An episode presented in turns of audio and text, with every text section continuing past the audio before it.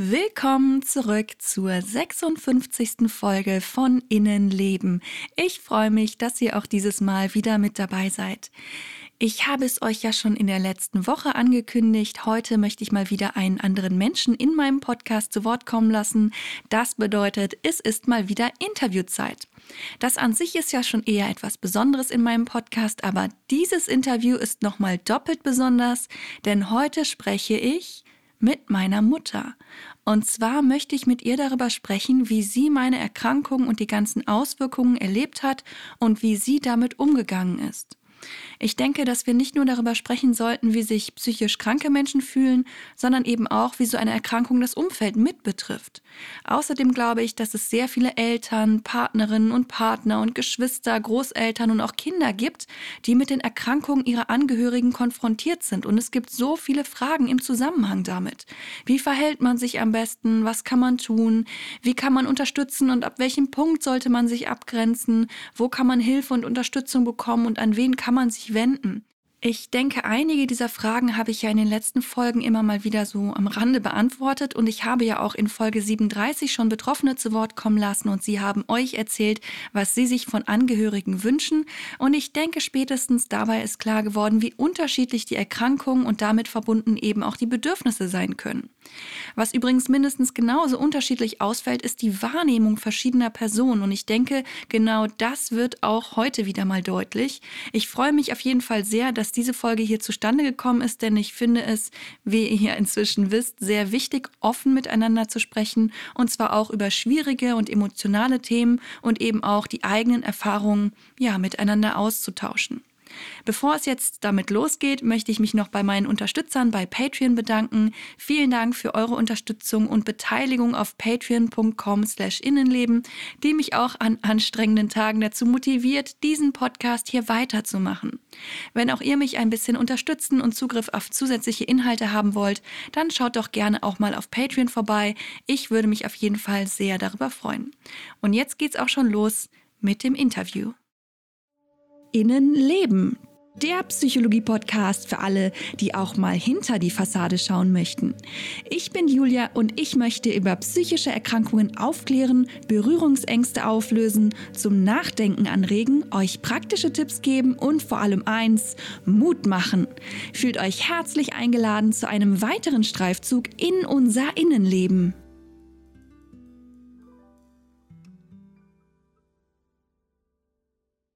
Dieses Interview anzufangen ist ein bisschen seltsam für mich, weil ich bisher ja keine Familienangehörigen oder andere Menschen interviewt habe, die ich schon so lange und natürlich auch schon so gut kenne. Aber ich starte einfach mal so wie bisher auch. Herzlich willkommen in meinem Podcast und vielen Dank, dass du dazu bereit bist, dieses Interview mit mir zu machen. Ich freue mich total, dass ich dadurch die Möglichkeit habe, anderen Menschen einen Einblick zu geben, wie eben in diesem Fall eine Mutter die Erkrankung ihrer Tochter wahrgenommen hat. Danke, dass du das mit mir machst. Gerne. Fangen wir mal ganz von vorne an. Woran hast du gemerkt, dass mit mir etwas nicht stimmt? Ich glaube, dass ich das relativ spät wirklich richtig erst gemerkt habe, weil am Anfang, du hast von vornherein oder sehr früh im Kindergarten oder so Probleme gehabt, mit anderen Kindern in Kontakt zu kommen und zu bleiben. Das hat sich in die Schule weitergezogen. Ähm, aber da habe ich eigentlich auf keinen Fall schon an irgendeine psychische Erkrankung gedacht. Auch nachher in der Gesamtschule, da bist du zu einer Sozialarbeiterin gegangen, weil du da Probleme in der Klasse hattest und dich immer so aufgeregt hast, wenn irgendwas nicht so geklappt hat oder du was nicht verstanden hast oder so. Da habe ich gedacht, okay, das ist eine Eigenheit von dir, aber eine, eine psychische Erkrankung habe ich in dem Moment überhaupt noch nicht gedacht. Ich glaube, das ist tatsächlich erst in dem Moment gekommen, wo ich bemerkt habe, dass du dich geritzt hast, aber auf eine Borderline-Erkrankung, da habe ich bis dahin überhaupt noch nichts von gehört. Und ja, ich habe gemerkt, da hast du Probleme, aber eine psychische Erkrankung, weiß ich nicht, habe ich in dem Moment, glaube ich, selbst da noch nicht mal vermutet. Das ging wahrscheinlich erst da los, wie du dann tatsächlich Therapie angefangen hast, beziehungsweise in die Klinik gegangen bist. Ich denke, in meiner Erinnerung war auch der erste so richtig deutlich sichtbare Hinweis, dass was mit mir nicht stimmt, dass ich mich eben selbst verletzt habe. Ähm, wie hast du das mitbekommen und wenn, wenn, ab wann, was hast du darüber gedacht? Also ich weiß ehrlich gesagt gar nicht mehr, wann ich das mitbekommen habe. Ähm, es hat mich einfach unheimlich erschreckt. Ich habe da überhaupt nichts mit anfangen können. Ich weiß nicht, vielleicht hat, hatte ich tatsächlich zu dem Zeitpunkt schon mal gehört, dass es Menschen gibt, die das machen, aber ich habe mich da, ich bin da selber unmittelbar noch nicht mit in Berührung gekommen und ähm, ja, ich habe da so gar nichts mitmachen können und mich hat es erschreckt. Hast du irgendwie die Gedanken darüber gemacht, was das sein könnte oder dachtest du, dass es vielleicht in der Pubertät einfach so und geht dann vorbei oder was hast du gedacht, was das jetzt sein soll? Ja, ich denke, gehofft habe ich bestimmt, dass das irgendwie vorbeigeht oder so. Ne? Ich meine, ich kann mich auch nicht mehr daran erinnern, ob ich äh, oder wie ich da dir gegenüber darauf reagiert habe oder so, ob ich gesagt habe, lass das sein oder vielleicht habe ich am Anfang auch äh, ja, ich bin auch so ein Mensch, der irgendwie nach dem Motto, was nicht sein darf, ist auch nicht oder so, das vielleicht auch erstmal irgendwo wieder weggesteckt hat oder so und gehofft hat einfach, dass das vorbeigeht. Ich weiß nicht mehr, ob du dich daran erinnern kannst, ob ich dich da konkret drauf angesprochen habe. Also tatsächlich muss ich sagen, ich kann mich nicht daran erinnern, dass du mich darauf angesprochen hast, aber ich muss auch zugeben, dass ich das sehr lange Zeit auch bewusst versteckt habe, weil ich nicht darauf angesprochen werden wollte, weil ich es nicht erklären wollte und weil ich auch nicht wollte, dass du dir Sorgen machst. Und deswegen war es, glaube ich, eine lange Zeit auch gar nicht sichtbar oder bemerkbar, weil ich es eben versteckt habe. Und irgendwann, als es nicht mehr so leicht zu verstecken war, habe ich, glaube ich, trotzdem immer noch versucht, dass es eben nicht so auffällt, weil ich eben dachte, ja, darauf angesprochen werden möchte ich ja eigentlich nicht. Und irgendwann habe ich mich dann, glaube ich, ein bisschen gewundert, warum du nichts dazu gesagt hast. Das war aber dann auch schon echt spät, glaube ich. Ähm, ich erinnere mich noch daran, dass ich 2006 leider durch ja, verschiedene Umstände auf einer geschlossenen Station im Krankenhaus gelandet bin. Und zwar sogar in einer anderen Stadt, die war so ungefähr 70 Kilometer entfernt. Ich musste dich damals vom Krankenhaus aus anrufen, weil die mich eigentlich auf der Station behalten wollten, obwohl ich da natürlich möglichst schnell raus wollte. Was hast du gedacht, als du plötzlich von mir diesen Anruf bekommen hast? Kannst du dich daran noch erinnern? Weiß ich in dem Moment überhaupt nicht. Ich glaube, es, es gibt so Momente ähm, mit dem Erschrecken. Ich erstarre dann selber irgendwie so, so ein Stück ähm, und funktioniere dann. Ist irgendwie klar, ähm, muss ich da rausholen. Ich habe aber auch nie dran gedacht, dass du dir was antun würdest oder so ja, vielleicht ist das auch irgendwie so, so wieder so was, ähm, was nicht sein darf oder so. Ich habe aber immer gedacht, du bist doch so stark oder so. Das würdest du nicht machen. Ich bin dann in diesem Fall, wo ich da im Krankenhaus gelandet bin, zum Glück ja nach einer Übernachtung wieder freigelassen worden und sollte dann eine Therapie machen. Und spätestens da hast du dann natürlich auch mitbekommen, okay, äh, meine Tochter macht eine Therapie. Wie hast du das wahrgenommen? Hast du dir Sorgen gemacht oder Vorwürfe? Also ich habe kein Problem mit Therapie gehabt, weil ich selber halt durchaus auch zwischendurch Therapie gemacht habe und ähm, das auch als hilfreich empfunden habe und, und als Unterstützung äh, in bestimmten Lebenslagen oder irgendwie so. Von daher fand ich das jetzt äh, überhaupt nicht schlimm. Ich wusste jetzt natürlich trotz und alledem irgendwo gar nicht, wo läuft das hin.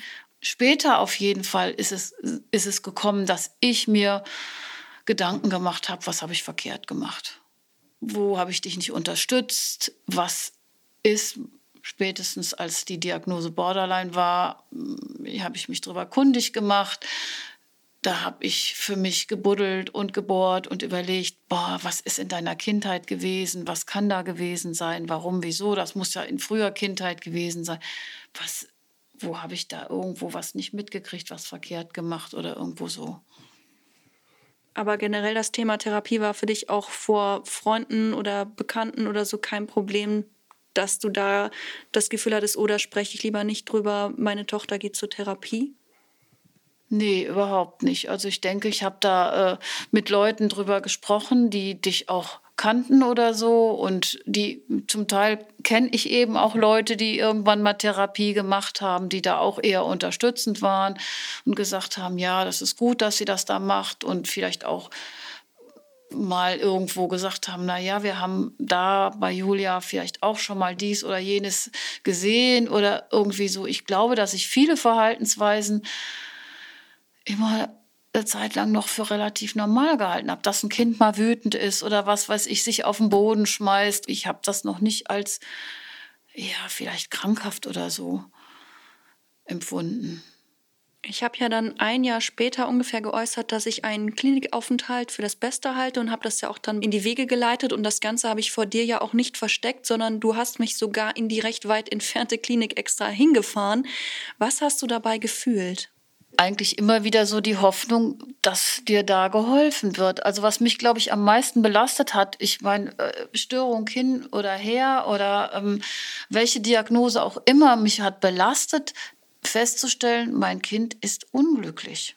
Und ich habe es vielleicht nicht bemerkt oder nicht früh genug bemerkt oder ich konnte da nicht unterstützend helfen oder wie auch immer.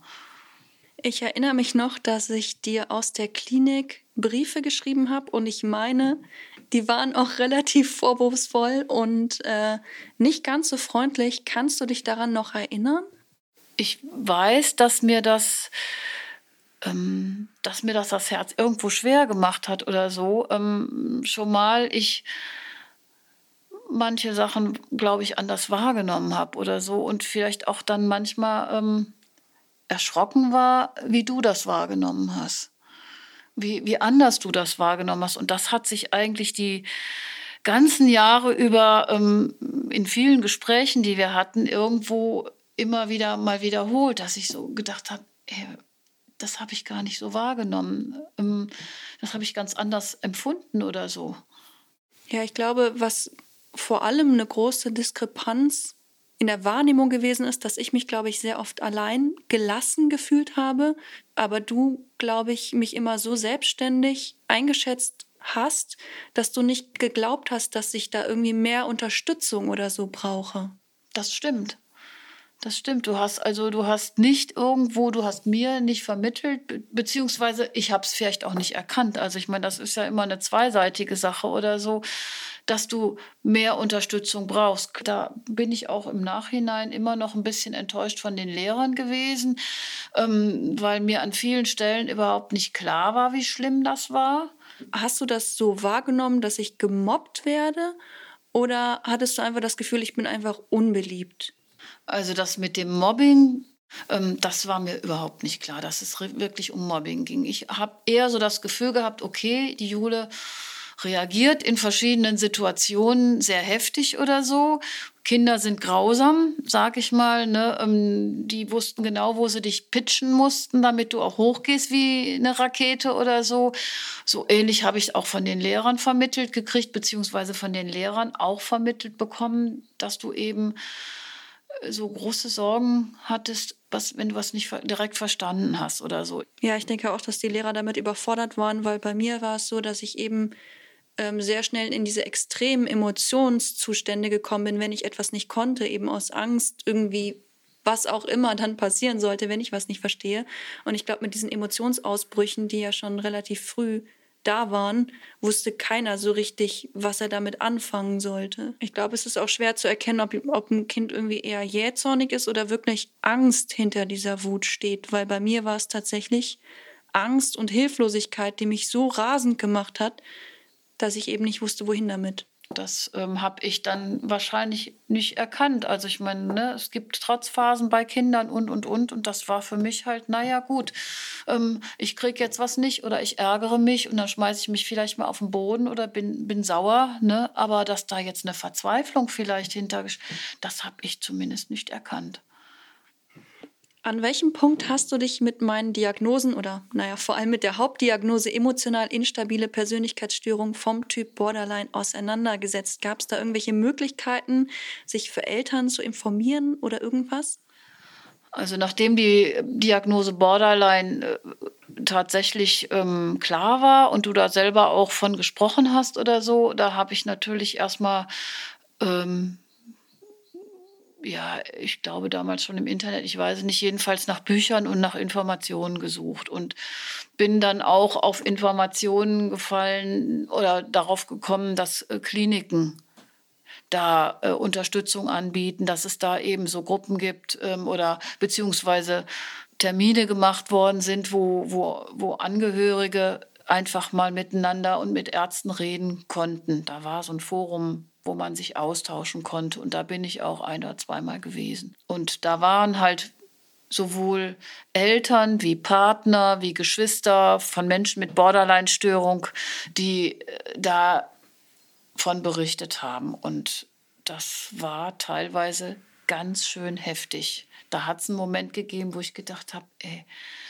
was ein Glück, dass ich mich mit diesen Selbstmordgedanken und Versuchen oder so bisher nicht auseinandersetzen musste. Also unglücklich, das habe ich mitbekommen. Das fand ich auch sch schlimm irgendwo, so, ähm, dass du unglücklich bist, aber zumindest so unglücklich nicht, dass du dir das Leben nehmen musst und dass du das doch dann auch sehr gut in die Hand genommen hast. Ich will da was dran ändern und du hast ja viele Klinikaufenthalte gehabt und hast aber auch immer wieder dran, da auch dran gearbeitet. Du warst ungeheuer gewissenhaft ähm, und strukturiert, was ich überhaupt nicht bin. Da muss ich, ja, muss ich immer wieder sagen, Hut ab. Das ist tatsächlich sehr interessant, weil es gab wirklich Momente, wo ich sehr verzweifelt war, wo ich überhaupt nicht wusste, wohin mit mir.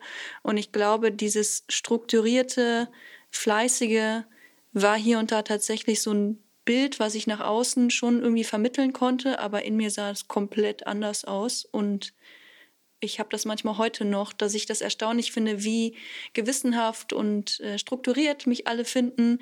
Aber ähm, manchmal habe ich das Gefühl, dass es zum Teil auch ein bisschen so eine Fassade, weil ich eben auch Menschen schützen wollte. Ich wollte nicht, dass du mitbekommst, wie schlecht es mir wirklich geht, dass du dir Sorgen machen musstest, weil ich oft das Gefühl hatte, du hast mit dir selber schon genug Sorgen oder mit meiner Schwester schon genug Sorgen, dass ich versucht habe, dir irgendwie ein bisschen Sorgen abzunehmen. Also die Erfahrung, dass andere Menschen ganz anders wahrnehmen, die habe ich selber gemacht. Ich bin selber, glaube ich, ein unsicherer Mensch und äh, auch ein hibbeliger, unruhiger Mensch.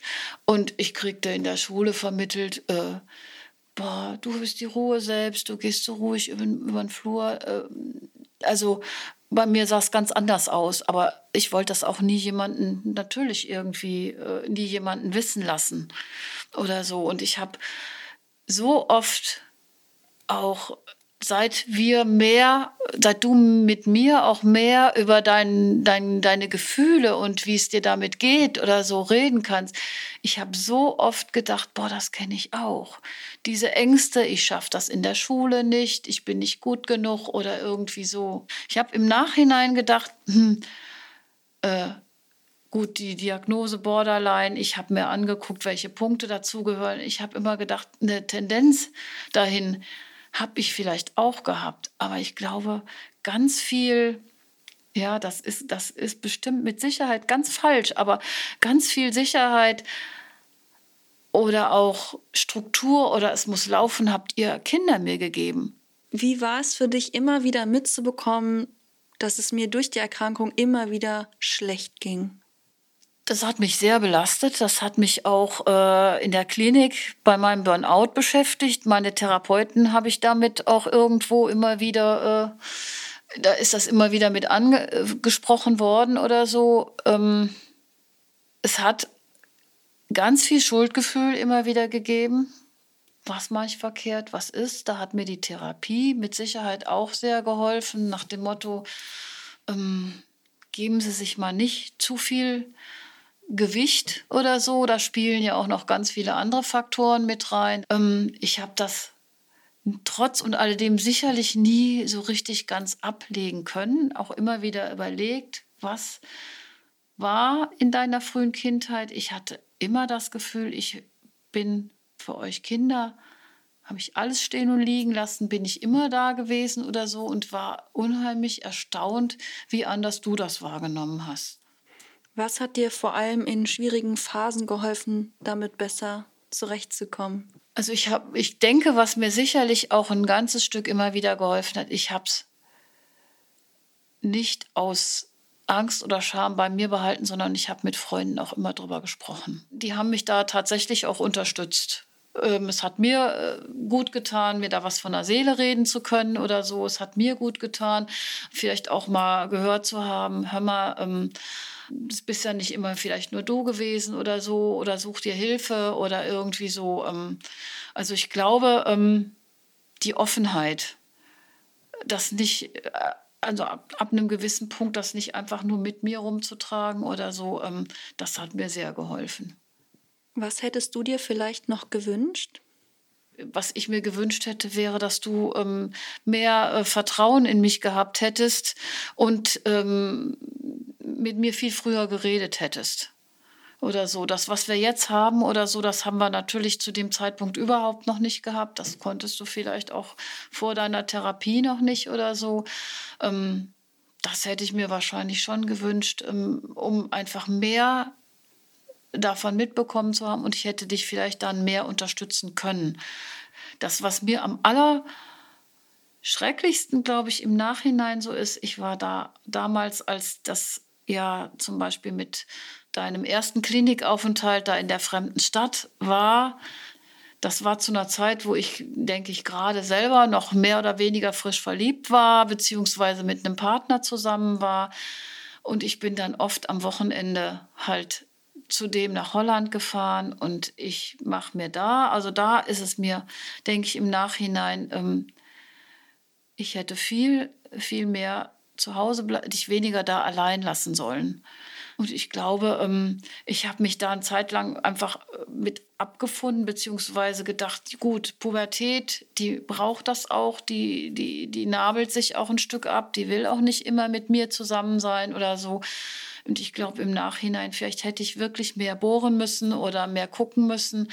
Ich bin auch ein Mensch, der, ähm, der zwar helfen möchte, aber sich nicht aufdrängen möchte. Und ich wusste nicht, ob ich mich da einfach zu sehr aufdränge oder dir zu sehr auf die Pelle rücke. Vielleicht wäre es aber im Nachhinein besser gewesen. Ich muss sagen, ich kann das gerade gar nicht so einschätzen, ob das wirklich besser gewesen wäre, weil ich tatsächlich in dem oder in einem bestimmten Zeitraum einfach nicht in der Lage war, darüber zu sprechen. Ich war ja selber total durcheinander und wusste nicht, was passiert da gerade gerade mit mir. Und ich glaube, ich habe mich auch sehr dafür geschämt, für diese Emotionsausbrüche, dafür, dass ich mich verletzt habe und dass ich halt irgendwie nicht normal bin und nicht funktioniere und, und dir ähm, ja Ärger mache beziehungsweise Sorgen mache. Deswegen, aber natürlich wäre es sinnvoller gewesen, da offener irgendwie drüber zu sprechen ja, ja, ich habe mich da auch nicht richtig dran getraut, ne? Irgendwo so, weil du so eben auch so geschlossen, so verschlossen irgendwo, teilweise so abwesend und dann habe ich irgendwo das Gefühl gehabt, ich mische mich da, sage ich mal dann nachher auch, als du die Therapie gemacht hast, ich mische mich da erstmal nicht ein. Und ich, ich denke, da sitzt wahrscheinlich jeder in sich selber drin und nimmt, nimmt einfach an, der andere sieht das oder fühlt das, empfindet das genauso. Ich sage ja, ich bin echt äh, so oft im Gespräch mit dir erstaunt, wenn du von deinen Gefühlen und äh, Erlebnissen oder wie auch immer damals erzählt hast, ähm, wie anders du das wahrgenommen hast und wie anders ich das wahrgenommen habe. Ja, das finde ich auch selber immer wieder erstaunlich und finde es super gut, dass wir inzwischen so offen darüber reden können. Aber es ist natürlich auch ein bisschen schade, dass das früher nicht möglich war. Also ich hatte oft das Gefühl, dass es dir nicht gut geht, dass ich dir helfen muss, dass ich dich unterstützen muss. Aber ich wusste natürlich auch nicht wie und ich konnte es auch nicht formulieren. Also ich hatte ganz oft das Gefühl, ich muss schön brav und unkompliziert sein, weil du mit anderen Dingen beschäftigt bist und ähm, ja, eher Zeit für dich brauchst oder ja, das zu anstrengend ist, sich mit mir zu befassen oder ja, ich glaube, dass ich sehr fein schon Emotionen auch bei dir mitbekommen habe und damit irgendwie überfordert war, aber gleichzeitig auch irgendwie helfen wollte. Aber klar, als Kind oder vielleicht auch schon als Jugendliche ist das, glaube ich, auch schwer, das irgendwie so auseinanderzudröseln, wenn man selber nicht weiß, wie man damit umgehen soll. Im Grunde genommen finde ich es furchtbar, dass du als Kind das äh, Gefühl hattest, ähm, du musst mir helfen, das ist eigentlich deine Aufgabe als Kind.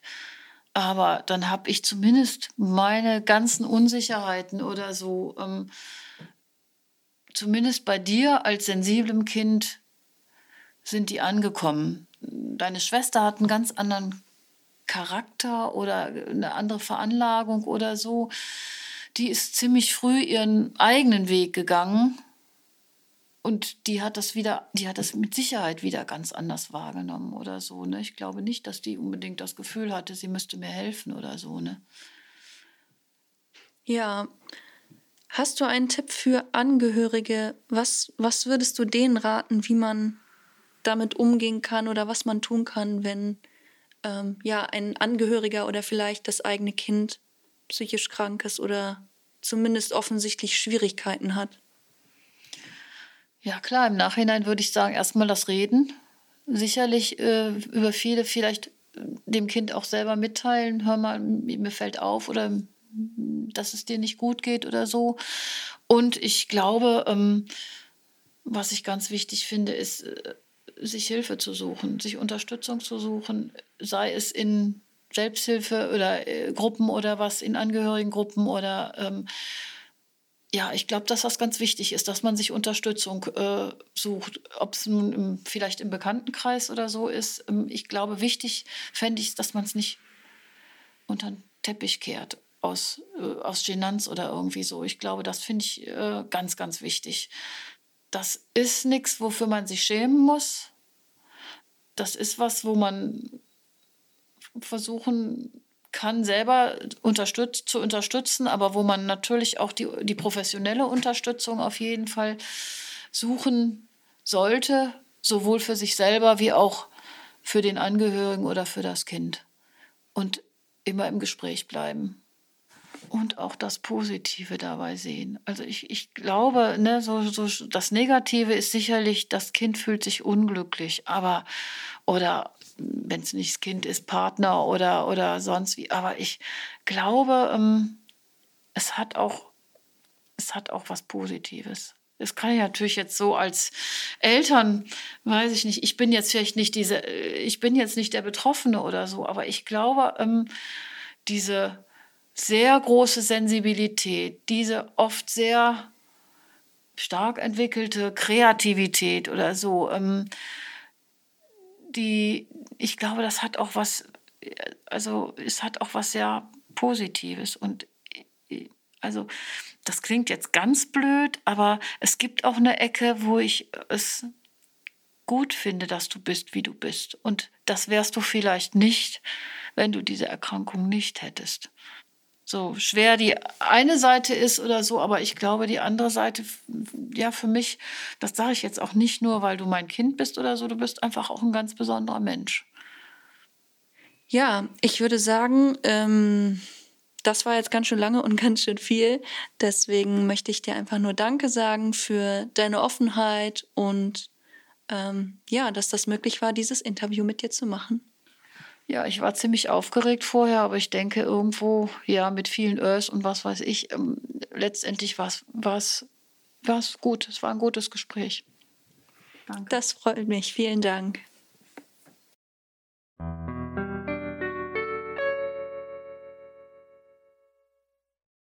Ja, was kann ich nach diesem Interview noch sagen? Ich habe das Gefühl, ich muss das Ganze selbst noch mal ein bisschen sacken lassen. Das Interview war, wie man sicherlich auch gehört hat, sehr emotional und aufwühlend für mich. Und es ist natürlich auch eine sehr persönliche Sache, aber ich habe mich dazu entschlossen, das Ganze trotzdem zu veröffentlichen, weil ich es eben wichtig finde zu zeigen, dass es nicht nur möglich ist, miteinander über solche Themen zu sprechen, sondern dass es auch unglaublich wichtig ist, das zu tun und auch sehr hilfreich sein kann. Und an dieser Stelle nochmal ein großes Dankeschön an meine Mutter. Das ist so toll, dass wir das zusammen machen konnten. Ich danke euch fürs Zuhören und hoffe, dass ich vielleicht manche von euch auch ein bisschen dazu inspirieren konnte, selbst offener miteinander zu sprechen, vielleicht mit euren Kindern, vielleicht mit euren Eltern oder irgendwie Freunden, Angehörigen, Partnerinnen und Partnern. Wenn ihr mehr über den Podcast erfahren wollt, findet ihr mich bei Instagram unter innenleben.podcast oder ihr könnt mich per Mail erreichen unter innenlebenpodcast.gmx.de. Wenn ihr mich ein bisschen unterstützen wollt, könnt ihr das gerne auf patreon.com slash innenleben tun. Ich freue mich immer sehr, wenn neue Leute mit dazu kommen. Ihr findet dann auch dort unter anderem das komplette Interview von heute, was noch viel länger ist als diese Version, die ihr hier im Podcast hört. Ich glaube, wir haben fast eine Stunde miteinander gesprochen und es war wirklich nicht leicht, sich ja zu überlegen, welche Teile ich davon rausschneide und welche nicht, weil einfach so viele wichtige Sachen mit dabei waren, meiner Meinung nach. Also wenn ihr da neugierig seid und das ganze Interview hören wollt, dann schaut mal bei Patreon vorbei. Ich würde mich sehr freuen und ich freue mich natürlich auch immer darüber, wenn ihr meinen Podcast weiterempfehlt oder teilt oder kommentiert, was auch immer. Ich schicke euch ganz liebe Grüße und sage mal wieder bis zum nächsten Mal.